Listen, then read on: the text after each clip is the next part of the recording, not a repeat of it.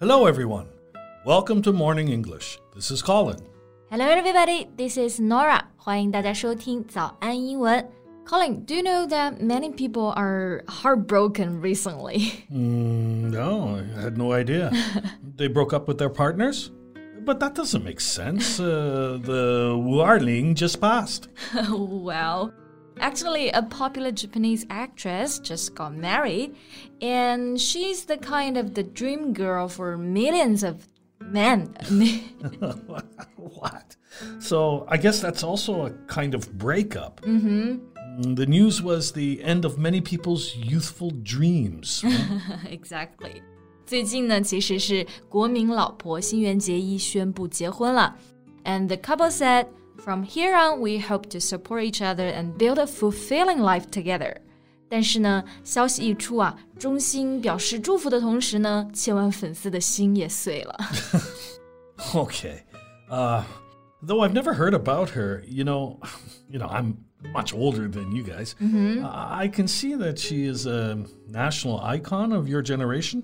是的，她真的算是代表了一代人的青春吧。 I have to say, I also sighed when I read the news. Well, why? Uh, isn't the guy she's married to ideal for her, or, or is he just not good enough? 那倒也不是啊，其实她结婚的男演员还是挺有才的。they co starred in a Japanese show in which they were also an on screen couple. Oh, well, now I see. They are a good match, and you are just jealous of the guy. You're right, just pure jealousy, I guess. Anyway, who doesn't want to marry her? 毕竟是一代女神啊，才会有那种纵使是举案齐眉，终究是意难平的感觉。Well, even a goddess will get married one day eventually.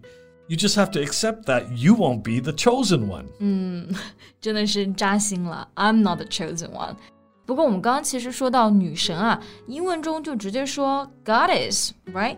Sure. Uh, though we don't describe someone as a goddess as often as uh, in China. But we do use this word to mean a woman who is loved or admired very much by other people. I see. 就是英文中说人美的像女神，可能的确没有像中文中这么普及啊。但是用这个词肯定是没问题的。So who's your goddess then? well, um, yeah, it's really hard for me to think of one. So, how about Marilyn Monroe? no, I'm not that old. Uh, also, I'm not really attracted to blondes. I prefer brunettes. Okay, 所以其实更喜欢深色头发的，不是金发啊。That's probably why you stay in China for so many years. yeah, very likely. Oh, um, I would say there's one, maybe uh, Gong Li. Mm-hmm. First time I saw her in movies, I was stunned. Wow, 巩俐又是一位女神了。 那在英文中呢，我们说一个人是女神或者是男神，是不是也有很多类似刚刚说的 goddess 这种表达？Yeah, many of them. Some words can be used for both genders, but others can only refer to ladies or men. Mm. So why don't we go through some of them in today's podcast? Sure, let's do it. Well, so first I thought about one word, muse. Yeah, Muse is one of the nine goddesses. She encouraged art and literature in ancient Greek and Roman stories. Mm-hmm. You can also say something like, She is my muse. Okay, muse 这个其实就是在希腊和罗马神话中掌管文学和艺术的女神之一啊。那我们其实，在生活中也经常用这个词来指代你的女神，尤其是那种给你带来灵感的女神。 also, you know, there's a rock band named The Muse. It's one of my favorite bands. Yeah, yeah, that explains why you thought of this word first. exactly. And I remember Max once asked me, Will you be my muse? when he was writing. 我当时就感觉有点被吓到了，想的是你不是都结婚了吗？为什么还要我当你的女神？Well, it doesn't mean goddess in this context. Muse can also mean to be an inspiration to create things. Yeah, yeah, yeah. 所以其实 muse 还有一个含义就是说创作的灵感啊。Right. So uh, at that time when he asked you the question, he must have had no ideas about writing. Right? 是的，是的。OK，那如果说你要描述一个人是女神的话，嗯，你会用哪个词呢？Uh, well, maybe just say she's my dream girl or my dream type. 嗯，就非常简单，就 我的梦中人 dream girl or dream boat, right? Yeah, yeah, but if you use dream boat, it's usually to describe a man who's very attractive. 对对对. So for me, Gakki, the actress we just talked about, she's my dream girl.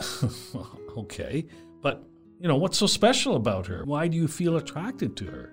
Well, I like her smile, which is known as the Gakki smile, you know, named after her. It's very soothing. 她一笑起来就感觉非常治愈啊。And when she smiles, my day is brightened up.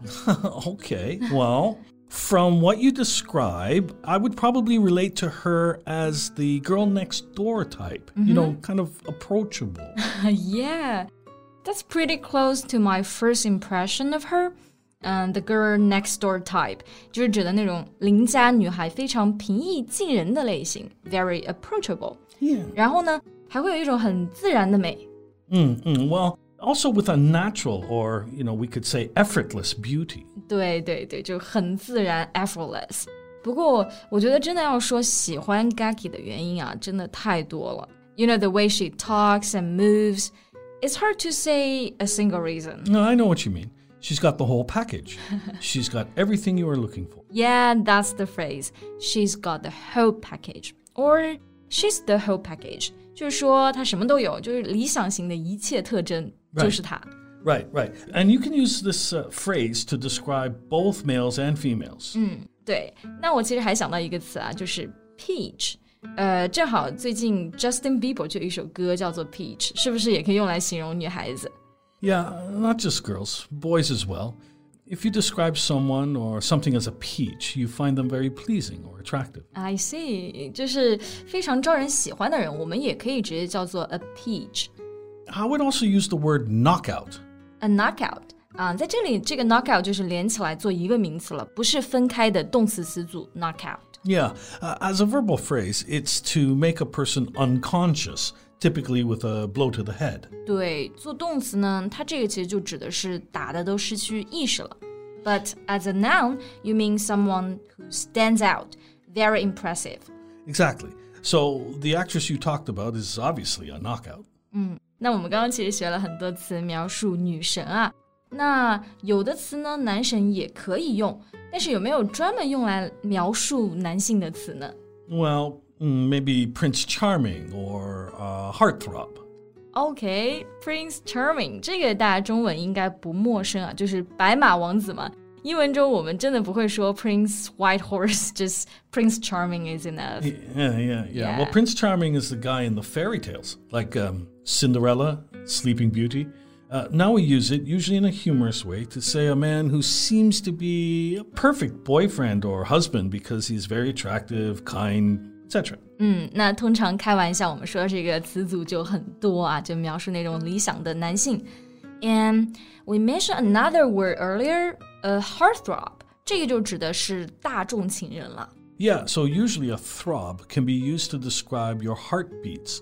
Like uh, in the movie Flipped, the little girl said in one sentence, Every time I see him, my heart thuds, throbs, thumps. 对。 Flip 的这个就是《怦然心动》这个电影啊，它就用到了三个词来描述自己的这个心跳，thud、throb、thump，都是可以表那种重击，砰砰跳。那那个小女孩当时描述自己的 crush，就是在说到了这句话，说一见到他，我的心就砰砰跳。所以这个 heart throb 肯定也是让你非常心动的人啦。Right, but remember, we typically use it for men especially male celebrities who are known for their good looks. 嗯，那这个词主要还是用到男性啊，特别是男明星比较多啊。那我们刚刚讲了男神、女神。So, Colin, what do you think is the common characteristic for being a knockout? Mm, well, we all have our different standards, you know, mm -hmm. but I assume all of them have a special aura that attracts people. Mm, right, I agree. Aura is the feeling or a particular quality that's very noticeable and seems to surround a person. 这个单词呢，指的就是氛围或者说是一个人的气质。Yeah, you may find it hard to explain.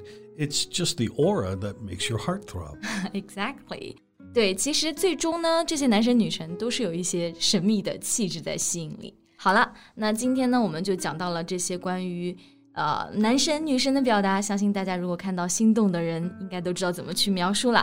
so thank you so much for listening. This is Colin. This is Norah. See you next time. Bye. Bye. This podcast is from Morning English. 学口语就来早安英文。